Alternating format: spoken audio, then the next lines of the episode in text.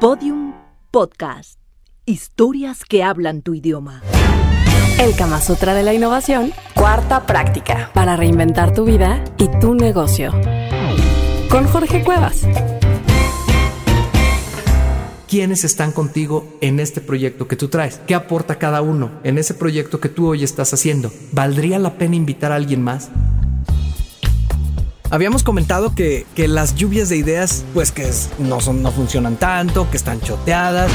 Pero entonces así como que estoy como cualquier crítico, ¿no? No hay que hacer esto, mira el gobierno lo que dice, cuáles son tus propuestas. Y yo tengo algunos años que he estado trabajando en acompañar equipos a ejercicios de innovación y en algún punto con unos creadores de videojuegos nos surgió una idea que ahí me encantó, sobre todo que estábamos con el tema de que el Kama Sutra y que la sexualidad. En realidad las lluvias de, de ideas no convienen porque las lluvias de ideas son un poquito como, como, como una especie de solitario sexual, ¿no? Porque a fin de cuentas cada quien hace su chamba, cada quien se viene solito con sus ideas y ahí todas se vierten y luego ya alguien las selecciona. Lo que necesitamos es que las orgías tengan sexo entre sí, no que sean una especie como de masturbación individual que termina ahí al centro con ideas que no sabemos que va a funcionar. Y a eso le llamamos orgía de ideas. Y a lo mejor tú me dices, ¿qué diferencia hay entre una y otra cosa? Hay mucha, porque no es hacer una técnica estudiada en una reunión, sino es lograr que de forma espontánea y natural las ideas se vayan mezclando porque a fin de cuentas, algo que hoy en día nos lo dicen tanto los teóricos de la innovación como nos lo dice la gente que vive las experiencias es que las mejores ideas salen en equipo. Los mejores negocios se gestan en una orgía, pues, porque al final lo único importante es que quedemos embarazados. Y eso fíjate que incluso va en contra de un tema bien interesante. Normalmente alguien se lleva el crédito. Alguien es el que se lleva, este es el innovador, ¿no? Jobs fue el innovador, pero el hijo lo tuvo con Woz y con otra bola de pelados. Entre más se están mezclando las personas en un ambiente adecuado, no tan estudiado, con un nivel de espontaneidad, sí con ciertas claves, entonces pueden funcionar mucho mejor las cosas. A mí, ¿sabes qué metáfora me encanta para eso? Porque al final se acaba la orgía de ideas y quedamos embarazados, pero uno se pregunta, ¿y de quién es el niño?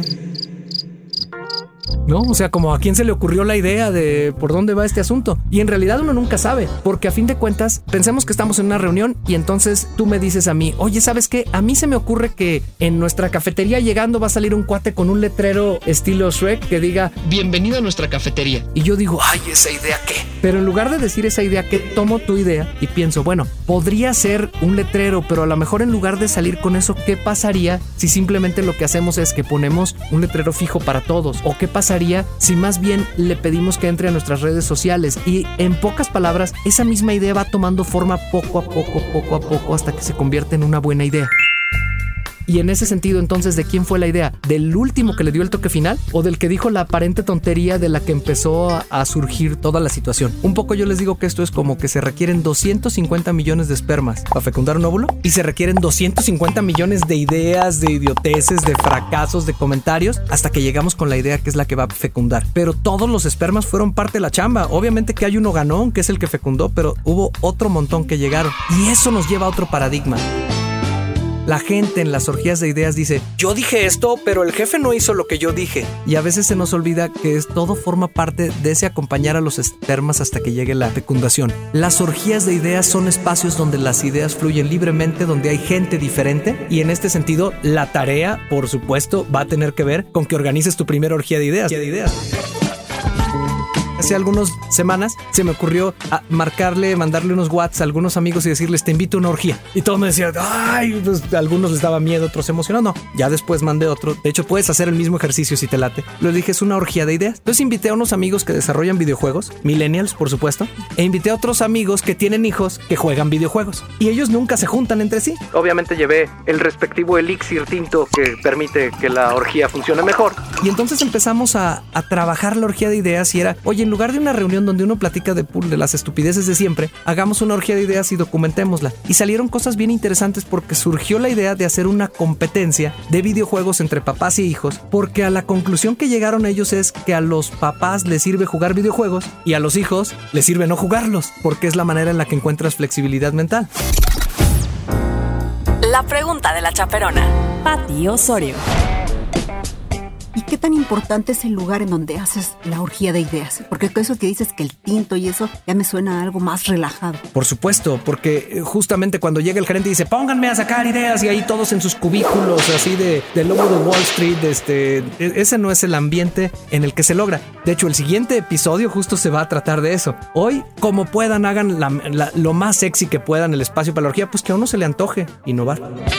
Van a entonces a convocar a algunos amigos, cinco o seis muy diferentes, y piensen en qué me gustaría hacer un tema de una orgía de ideas. Y puede ser un tema social o un tema de tu proyecto. Y lo que te propongo es que me mandes un Twitter y te voy a mandar el PDF de cómo organizar una orgía de ideas. Un documento súper secreto para ti, para que puedas organizar esto que yo espero que los viernes, los sábados, los miércoles nuestras familias y casas estén llenas de estas orgías donde pueden surgir muchas cosas que pueden transformar nuestros mundos. Y la pregunta para ti y para tu proyecto es quiénes están contigo en este proyecto que tú traes, qué aporta cada uno en ese proyecto que tú hoy estás haciendo. ¿Valdría la pena invitar a alguien más? Porque muchas veces la manera en la que desbloqueas un proyecto es invitar a alguien que viene a aportar un tipo de idea diferente a la que tú estás aportando normalmente en tu vida. Escríbanme, organicen su orgía, si pueden me invitan, Jorge arroba el buscalocos, ya saben, y mi nombre es Jorge Cuevas y soy el autor del Kama Sutra, el de la innovación. Que no se quede en tus oídos. El libro El Kama Sutra de la Innovación lo encuentras en versión física y digital. Twitter, arroba el Buscalocos. Facebook, Jorge Cuevas, el Buscalocos. En el sexo. Como en la innovación, se aprende practicando.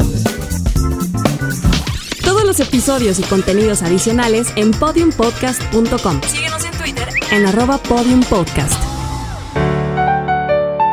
Podium Podcast. Historias que hablan tu idioma.